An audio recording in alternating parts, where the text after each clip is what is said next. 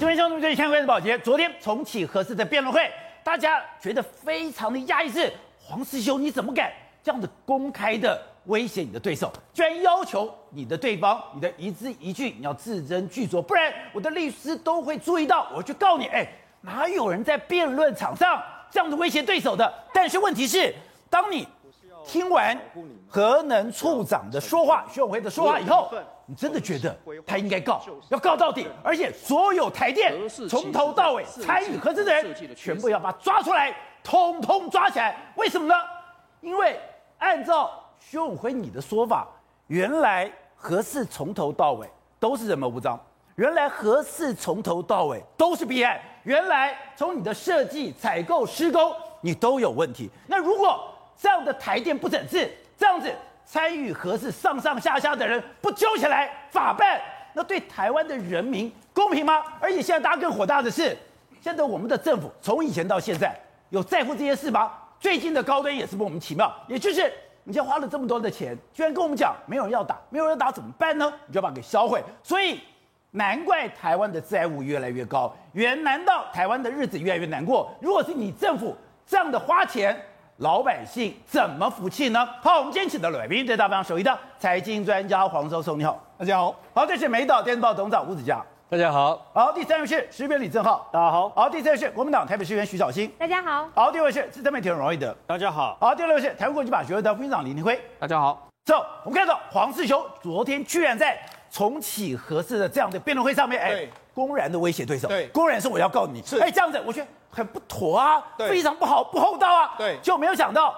你看了徐永辉的这些文这个资料以后，对，设计、采购、施工、事故处理都有先天不良，这谁干的？不就台电干的吗？是，难道核四从头到尾都是一个大弊案吗？而且昨天何氏这个公投案子里面来说的话，我们看到电呃这个核电处的这个当初的这个厂长，甚至当初的这个处长之一，保检长徐永辉，他在进行一个公开的。犯罪告白录啊！犯罪告白实录，为什么这样说？你看，何氏从这个设计、采购、施工到事故处理上，有很多先天不良的状况，而且何氏的设计的缺失、工期的混乱、大量分包的这个环境之下，原厂的品质品质文件，这就是一步错，步步错。所以不是错一步，对，是步步错。也就是说，过去我们在核四发了这个三千亿，可能完全都会打水漂，而且这里面有非常大的弊案在这里面。而且之前民进党在反核四，我想说。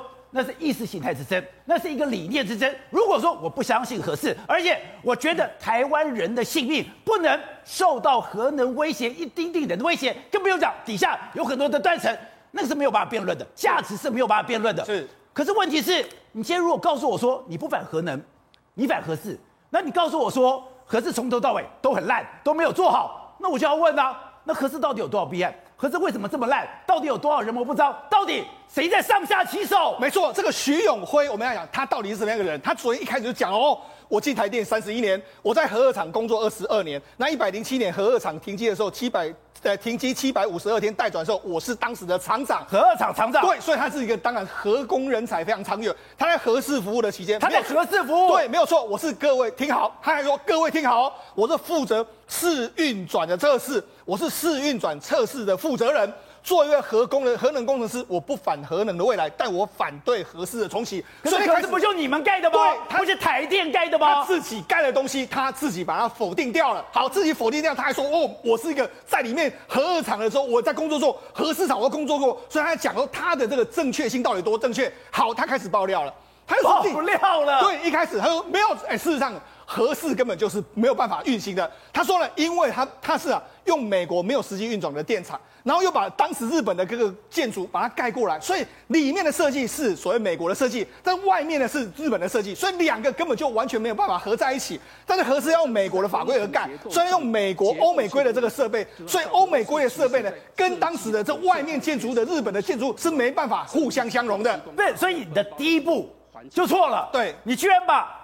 日本的建筑对里面放欧美的规格，对他讲的，在当时根本就没有办法相容。对，没错。那除了这个之外，宝杰你知道，实际上还有很多，包括说这样有一一千两百九十七项的安全系统这个电器设备，他说抗辐射的能力不足啊，不符合设计的规范啊。他讲的时候，哎，他讲这个真的是非常，我觉得非常夸张。他说设计规范要能够抗一百八十天，但是交过来的货只能够一百天，哎，对，居然这样交货，哎，你要一百八十天，交货来只有一百天，对，那到底是什么？就你说没有关系，那到底谁说？谁说你说没？你说没有关系？就他就改变他的这个设计规范，他把一百天、一百八十天改为一百天呢，也就是辐射后的第一百零一天，这些系统都会失效。哎，天哪，这不是贪赌吗？天哪，不不只是贪赌。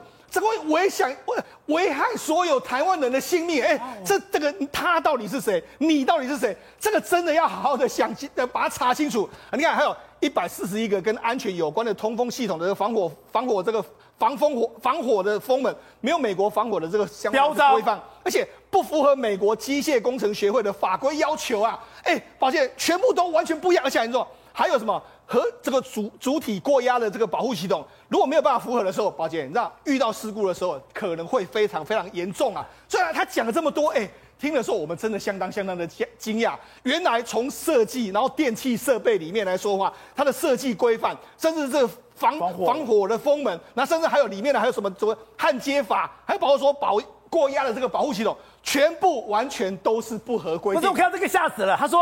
发生严重事故的时候，要释放二点四功能率，我当然不是懂了。热功率的压力是现在只有一点四二，二点四变一点四很多哎、欸，就是过压的时候你要把它释放出来，否则那个压那个压力会一直存在这里面。哎、欸，这个完全所有他讲他讲，我我用台语讲啊全部都是错误的一件事情、啊。所以你作为一个台电的处长，你现在自己自曝说，对，现在这三千亿的核四。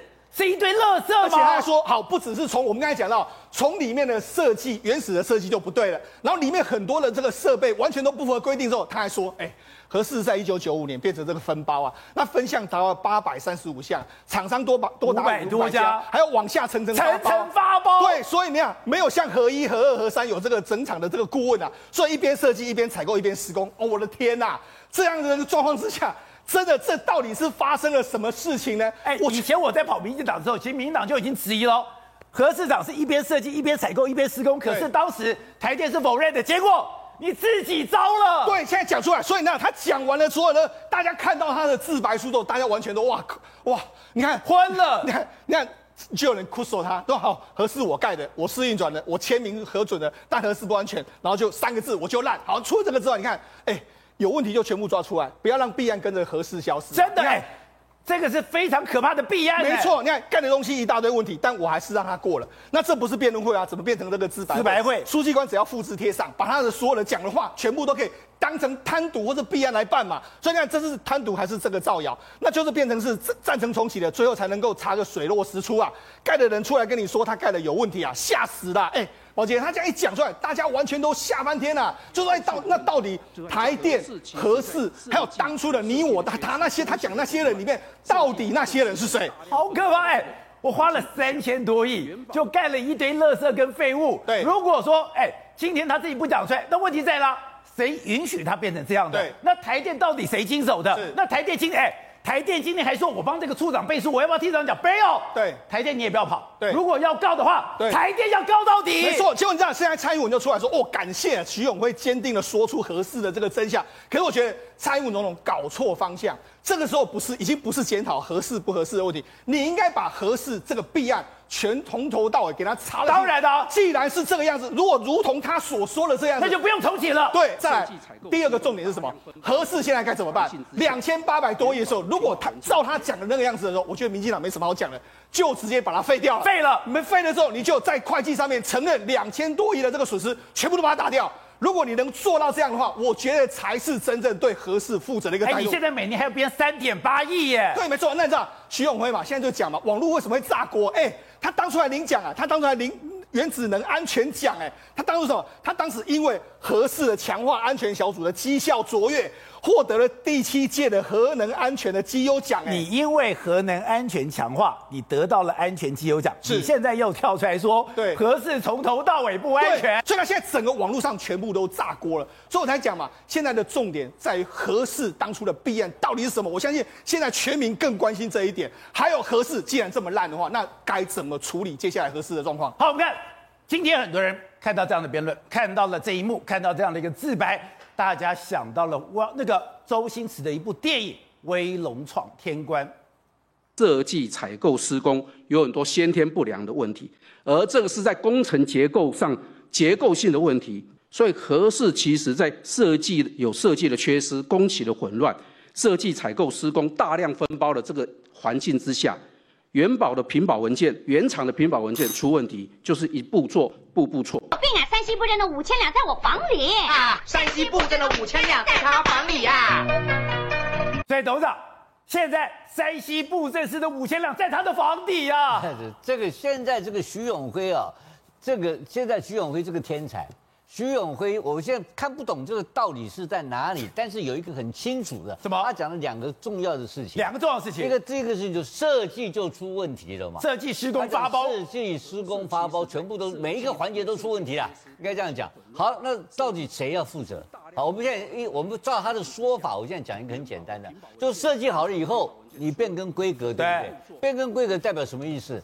就说你验交货来验收嘛，是验收不过，结果你改规格让他过嘛，这叫什么？这是图利啊，这就贪污啊。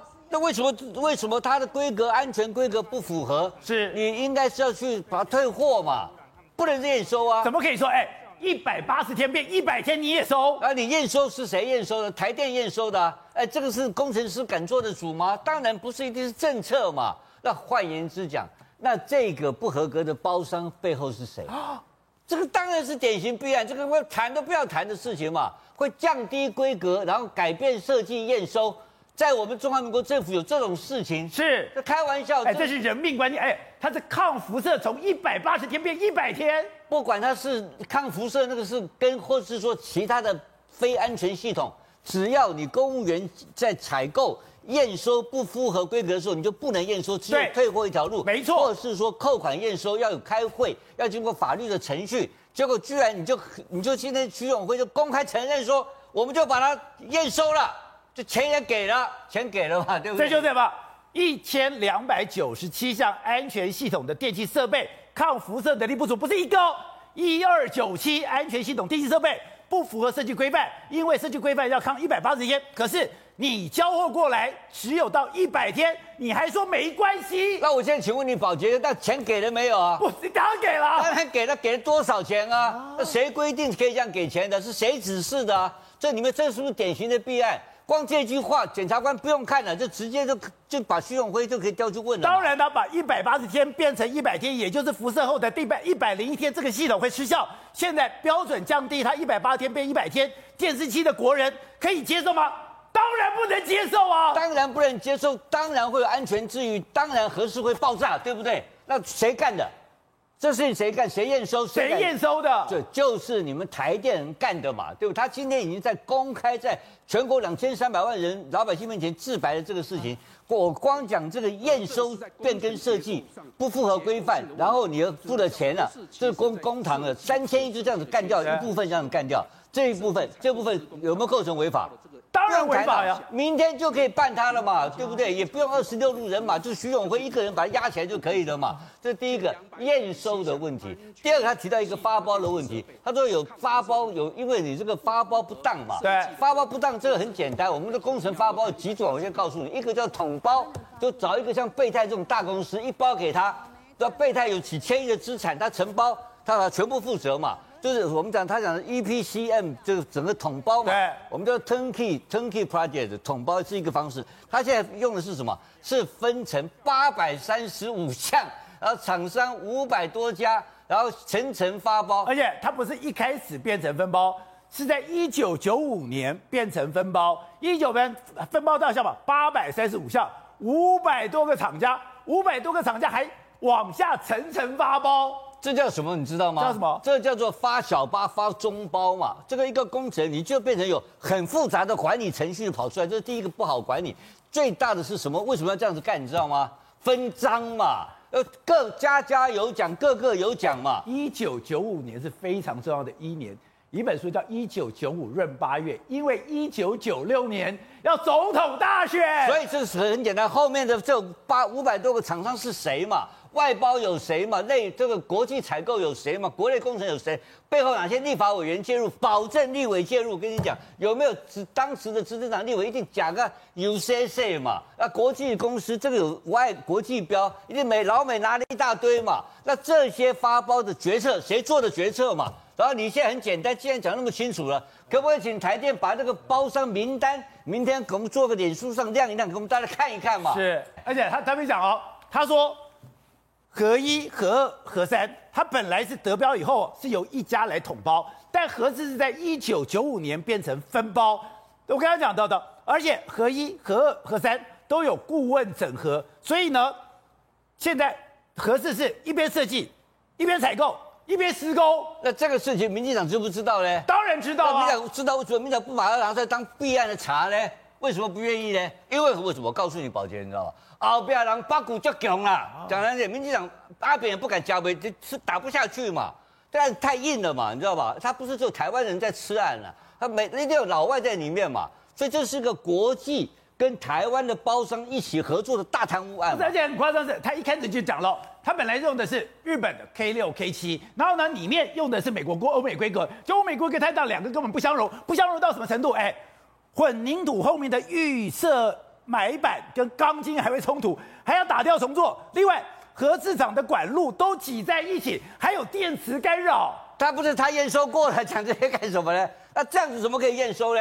就反正反正说来倒去，我跟你讲，只有两个重点：一个是谁承包，承包包商是谁？大家看一看到底是谁嘛？我们看看背景是谁？下面两尾巴顾开要嘛？我跟你讲，吴子嘉没有包他工程，对，刘宝杰没有包嘛？到底谁包了？我们看看呢是谁？有这些所谓的权贵人物。第二个很简单，你不合格的劣等品交货，所以你本来是抢标，是本来想赚一百万的，哎，一看有机会你们乱搞，哎，我降低规格，降低规格，安全出人命，他管你妈，他就给你交了嘛。那是谁？误了，内神通外鬼嘛。所以台电怎么会没有责任？台电是守，台电不是人谋不张啊。所以台电还想当公亲，还想去挺人，你台电自爆。台电自己要抓起来，台电自己就是一个自导自演的一个大弊案，要配合当道嘛。那是谁当的董事长，谁当的总经理？那当道是谁做的决策？这个我们不要把它搞复杂，他他把你绕绕来绕去绕复杂。我刚刚讲很简单，跟着钱走，钱到哪里，钱到哪里，人到哪里就抓到哪里。这个台北市台北地检署北检应该要立刻就立案调查，先把徐永辉先调出当证人，当关系人。再不行就把他压起来就好了。好，正好黄世修昨天那样讲是威胁太突了，你干嘛这样子威胁人？可是你去看了这个处长这个台话，我觉得也不是只有我，全部的网络都炸锅了。你不是一个自白书了吗？我觉得连台电内部都炸锅了，里面太大条了嘛，设计、采购、施工都有问题。意思是什么？设计的人、采购的人、施工人都要坐牢吗？这同一件事情嘛？你看他哪一件事你可以接受？一千两百九十七项安全系统的电机设备抗辐射不足，本来一百八十天只有一百天。那我想问，这个货过来之后谁签收的？签收有名字哎，签收那个人要坐牢。对哈，签收单有名字，签收人要坐牢。然后他说两百二十一个安全阀焊接不符合美国工程师协会的标准，对不对？一两年年内一定会出问题。那谁验收的？谁焊接的？对。第一个是焊接，他说包商无法提供焊接证明，对不对？那没有提供焊接证明，你怎么验收？验收的又要坐牢了。然后呢，包商有拿钱也一起坐牢。然后呢，内部空间小，他说什么？至少美国法规要这个管线要隔一寸以上。那我想请问，谁设计的？你设计出一个不符合美国法规，他自己讲的，哎，这个问题是在法规都不符合美国的标准，要一公里寸以上，哎，他自己讲违违法哦，他说违法哦，那这个谁设计的，也是大问题啊。然后再来，他说这个核四厂原本不是，我觉得最妙的是，以前跑民进党的时候就是反核四，反核四的时候，你今天讲这个问题，大家其实都有质疑，可是无可奈何，台电不承认。结果你自己自爆了，所以这件事情对你来说很清楚嘛？你把公文拿出来，因为公务人怕的要死，你要改的时候一定上签，你上签一定签到最高层，然后把签收单拿出来，把验收单拿出来，把设计规格让我看一下设计师是谁，然后呢，把所有包商全部叫出来，你哪个不规则，你有收钱的。全部都要坐牢，这是中华民国史上最大的弊案呢，三千多亿耶！所以我本来还有有点挺合适，对不对？我听完他讲，我决定反合适，我决定盖四个不同意。可问题是，这件事情不是显得我们中华民国的法规很荒唐吗？好，小谢，现在这件事情大爆了，然后我们刚刚讲到的，很多人也质疑啊，你的角色前后也会不会太错乱了？真的，我昨天看了这个说明会之后呢，我也是惊呆了，然后心里想说出事了。很多网友敲碗说呢，这是不是一个大型的认罪自述？为什么呢？因为他是曾经参与过核四的建造嘛，所以呢，他等于是直接告诉大家，我有参与核四，我告诉你有问题。可是他就觉得，哎，那之前在领奖的那位先生许先生是谁？他代表的是核四哦，去领原子能的安全奖。而且呢，我去找。出他，那他领什么奖？他得什么奖？他有什么贡献呢？里面很清楚写说，许军哈，就是这个许永辉，他说他的专业跟卓越的协调能力，全面提升核能安全，达成政府确保核安的政策贡献显著。包括呢，他去成立了专案小组，自行进行了八项核能安全的强化设施等等等，很多都是这样。先生，你当时怎么没有这个道德勇气站出来说，我不要领这个奖，我要拒绝领这个奖？因为核四就是一场骗局，一场。而且二零一三年，当时有人爆料说，哎。当时是硬逼着我们签的，那谁硬逼我们的签的？就你逼的呀！是当时在二零一三年的这个新闻里面呢、哦，有人出来爆料说，他们他们测试报告是要昧着良心，是谁叫他们要这样子呢？他说徐永辉要求他们三天之内要完成，他们没有办法吃饭，没有办法睡觉，连上厕所都没有办法，就是要去把合适的试运转报告里面做出来。这个人就是刚开始当这个处长的这个徐永辉先生呢。那当时台电还说，哎，没有没有，这个东西是不实爆料。那今天徐永辉已经站出来自首了哦。那当时说这是不实爆料的台电也要抓起来啊！人家爆料等于是真的嘛，你认证了，你怎么没有出来讲说这是有问题的呢？所以，好，这个徐永辉现在在辩论台上的徐永辉，跟当时二零一三年的徐永辉，至少有一个人说谎吧？是啊，至少有一件事情是假的吧？如果今天的徐永辉是真的，那以前的徐永辉就是假的，就是大型弊案，全部都来，要严格的调查。但我要是民进党，我讲的。必然就是你们国民党干的。一九九五年谁？李登辉是你们国民党党主席啊。从李登辉，然后到陈水扁，哈，到马英九，其实这三任总统核四是不是都在盖呢？苏贞昌还有干嘛？去追加预算？那些追加预算被苏贞昌有追加预算过？是啊，他追加预算之后，是不是他们都把它拿去乱做设计、乱验收了呢？中间所有人谋不彰的地方，全部都要查嘛。那唯一另外一种可能呢？难怪要毁尸灭迹。是，那唯一另外一种可能就是他现在是在乱讲。好，这些东西真的没这么多的问题，但现在为了党哈要进去关了，这是很多网友的这个说法。所以呢，经过这场辩论，大家才发现说，哇，原来可以做到这样子的一个程度。好，董事长，我觉得民进党也就这样讲，很多政府把老百姓的钱已经跟他拉卡一样不值钱。三千多亿的钱，我就想打水漂。哎，你盖了一个不安全的，而且是从头到尾都不安全的。你要么就是付出金钱代价，要么就是付出人命的代价。你今天不把讲那么清楚，我还不知道里面有这么恐怖。第二个就是我们的高端，高端更妙了。你现在明明我刚才讲的，你在还没有 EUA 的时候，你就跟他签约，你就开始买了。买了以后，你就开始改这个委员，改了委员以后，你就让 EUA 非过不可，EUA 非过不可的时候，你就鼓励大家打，打了以后，你跟我讲说我会没有问题，我可以出国，结果出不了国，你就给我再补打两剂，补打两剂以后，你就赶快高端赶快买，买了以后说，哎，那买不完，没人打怎么办？买不完，我就把你作废掉。我们的疫苗政策跟他们合适的台电的核四作为两件事情呢，基基本上本质上完全相同。哦，叫什么东西你知道吧？叫做胆大妄为，无我这个这个无恶不作。这些家伙什么都敢干，他他为什么敢？为什么敢那么大胆？我跟你讲，他完全低估了台湾老百姓的智慧。他认为我们是笨蛋，你随便你讲，随便你干，我爱怎么干就怎么干。你看，这整个在这个整个我们在购买疫苗采购这个过程当中哦，我们应该要有疫苗的时候，永远缺货。现在是呢，疫情过了，暂时过了，现在疫苗多出来要作废，这个这是世界级的荒唐笑话。这个别的国家有这种问题的时候，日本快要过期了，快送给你台湾。我们现在拿一堆高端送不出去，没人要，人家不知道是什么东西。呃，因为你在台湾都可以自己承认说没关系，再打两针。前面两针那代表什么？代表你这个讨钱的没生了嘛？你前面这个都是生理时间水嘛？就是你这个高端无效论或者高端无用论这个事情，台湾政府已经证明了嘛？因为你可以再打两针嘛。不，否则就是草菅人草菅人命嘛，这两个可能性。就在草菅人命，你觉得他在乎吗？他还不在乎啊，他也不在乎啊，乎啊，因为他现在很简单的，他控制一切啊，他管你的，对不对？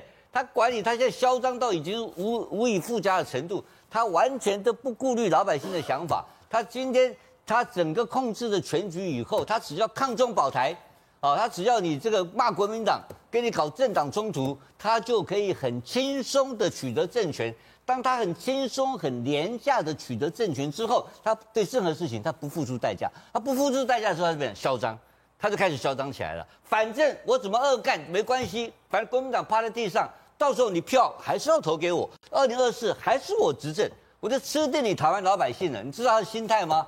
他就吃定你了，你拿我没辙。你该去对立对立对立法委员他怎么讲的？怎么讲？他告诉委员怎么讲的？不然你还有什么法委员？不然你说怎么办？摩迪贝诺委员质询他。问他说：“你现在怎么办？”他丢掉，他报废。他那委员说：“那报废这个东西。”不然你有什么更好的办法？他问你要怎么？他反过来问你委员怎么办？所以我说这个事情很奇怪。不是怎么办？你就问了，哎，现在这个东西它的药效各方面，你干嘛还急着买嘞？而且你是从头到尾有问题哦，你是从头到尾。刚刚我讲的是，在这个还没有有 EUA，你还不确定的时候，你就赶快给人家大量的订。你是说别人是因为哎我不订没有了，高端。廉雅，我们我们都有投资，我们有投资，我们就有优先采购权。所以，我既然我们有优先采购权，你根本不用担心买不到的问题。而且，全世界没有在跟你抢高端，但是你急着非买高端不可。你急着非买高端不可之后，你就赶快给他用 EUA。你要让他 E U V，你还去改变中间的委员，改变中间委员以后，你就要骗全世界说，哎，全世界不是只有台湾跟二二期，全世界都这样。被人家打脸之后，开始去黑飞 BNT。哎，你在这中间也做了太多的手脚了吧？你看他。对照他去采购其他疫苗的态度是不是一致？完全不一致嘛！他对郭台铭的刁难的情况跟这个高端是不是不一致？当然不一致。为什么独后高端？我们现在玩的就是讲这种为什么独后高端，又是弊案嘛？很简单嘛。为什么合适的时候要独后某些特特定的什么抗辐射不合格的厂商，让他能够不合格能够验收通过，给他钱，给他三千亿，这个还好，这个不是只有几百亿。啊，如果让这个陈时中哦去当台电总经理的话，他也可以给你搞个三千亿，这个还才只有几百亿。但几百亿之后呢？你看到没有？他无所谓，他根本就不管你。那到明年怎么办呢？因为他管你的，所以这是事情，他凭什么有这个底气敢吃定台湾老百姓？我请问你，这才是核心的问题所在啊！有一个关键，国民党孬，而且国民党孬到底了，小谢。今天我如果问了这个问题，哎，接种高端不被承认，请指挥中级这种规划。你那个时候质疑不是事实，现在变成事实，唯一的办法就多打他去质疑，啊，不然啊，要不然委员你有什么更好的办法？要是陈水扁当妈的委员，水杯就把你砸下去了，绝对是，我给你干开了，绝对是因为这个实在是太热了，孬了。太离谱了啦！就是其实说真的啦，我们哪一次没有告诉他该怎么做？现在陈时中他就是完全的。不是国民党不能硬起来吗？我们每天讲那五四三的，应该要硬起来。我觉得水杯砸过去是应该要做的，因为太多人都在生气了嘛。哎，什么叫做委员？你有什么更好的办法？其实从头到尾，大家有没有跟他说该怎么做嘛？哎，你看他现在讲说什么？呃，已经收了哈，这个是四十亿，我们花了四十亿，他说已经收了，如果打不完就销毁。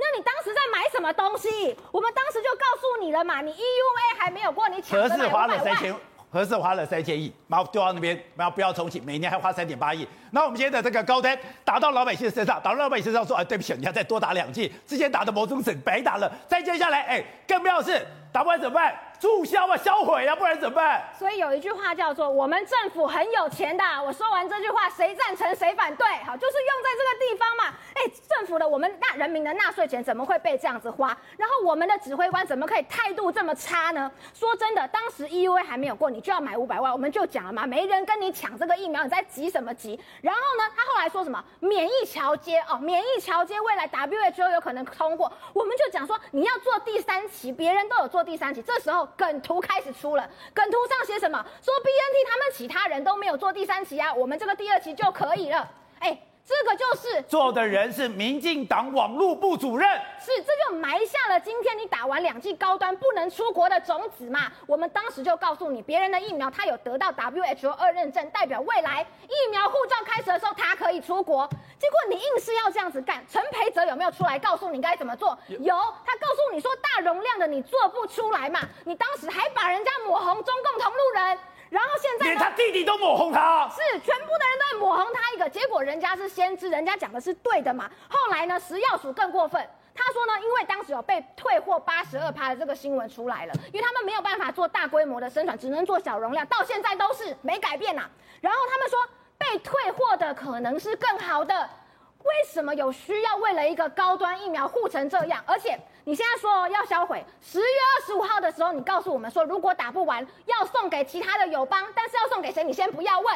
然后外交部还说我们已经在接洽了，结果过不到一个月，说要销毁它，代表从头到尾全部都是谎言。可是没有人要道歉，没有人要承认自己的错误，只留下一句，不然你要怎样？